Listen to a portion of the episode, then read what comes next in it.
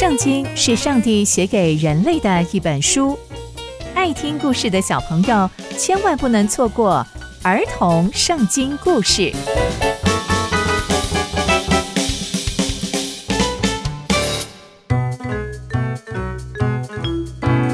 各位亲爱的大朋友、小朋友们，大家好，我是佩珊姐姐。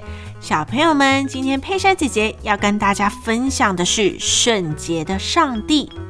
我们在上一集说到，以色列人都会在会幕献祭，透过献祭再次跟上帝和好。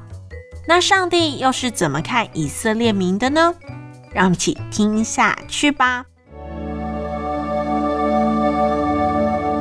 上帝跟摩西说：“你要跟以色列全会众说，你们要圣洁，因为我耶和华你们的神是圣洁的。”哎，在这里，上帝说自己是圣洁的，也要求以色列百姓要圣洁。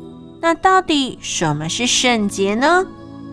上帝跟摩西说了这些话之后，又继续说了很多很多要以色列人遵守的命令，像是不可偷盗、不可欺骗，也不可以彼此说谎，也不可以偏向那些交鬼的和行巫术的，也不可以求问这些人。还有还有，上帝还有说一些以色列人不可以吃的食物等等的。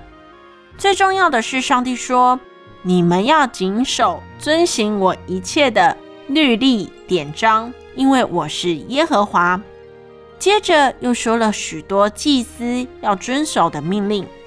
再来又宣布了上帝定定的节期，每个礼拜的第七日是安息日，任何工作都不能做。正月十四日黄昏的时候是上帝的逾越节，正月十五日是无效节，接着又说到住棚节等等的节期，也都提到要献祭。上帝透过这些叮咛和教导，让以色列人过着圣洁的生活，也因为这些圣洁的生活而不会得罪上帝。上帝的圣洁生活叮咛。包含了食物、工作、生活各方面的规范，这其实都是上帝保护以色列人的方式哦。小朋友们，爸爸妈妈是不是也常常叮咛我们大大小小的事情啊？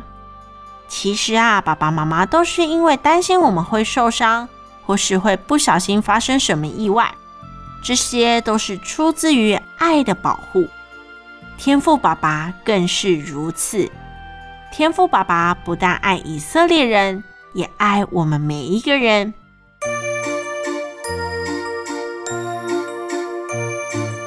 从今天的分享，我们知道了上帝爱以色列人，要以色列人过着圣洁的生活，以免不小心得罪上帝。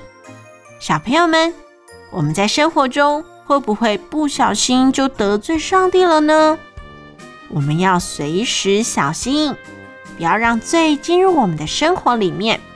我们一起努力过圣洁的生活，以诚实、公义和爱人如己的态度，一起和周遭的人相处。刚刚佩珊姐姐分享的内容都在圣经里面哦，期待我们继续聆听上帝的故事。下次见喽拜拜。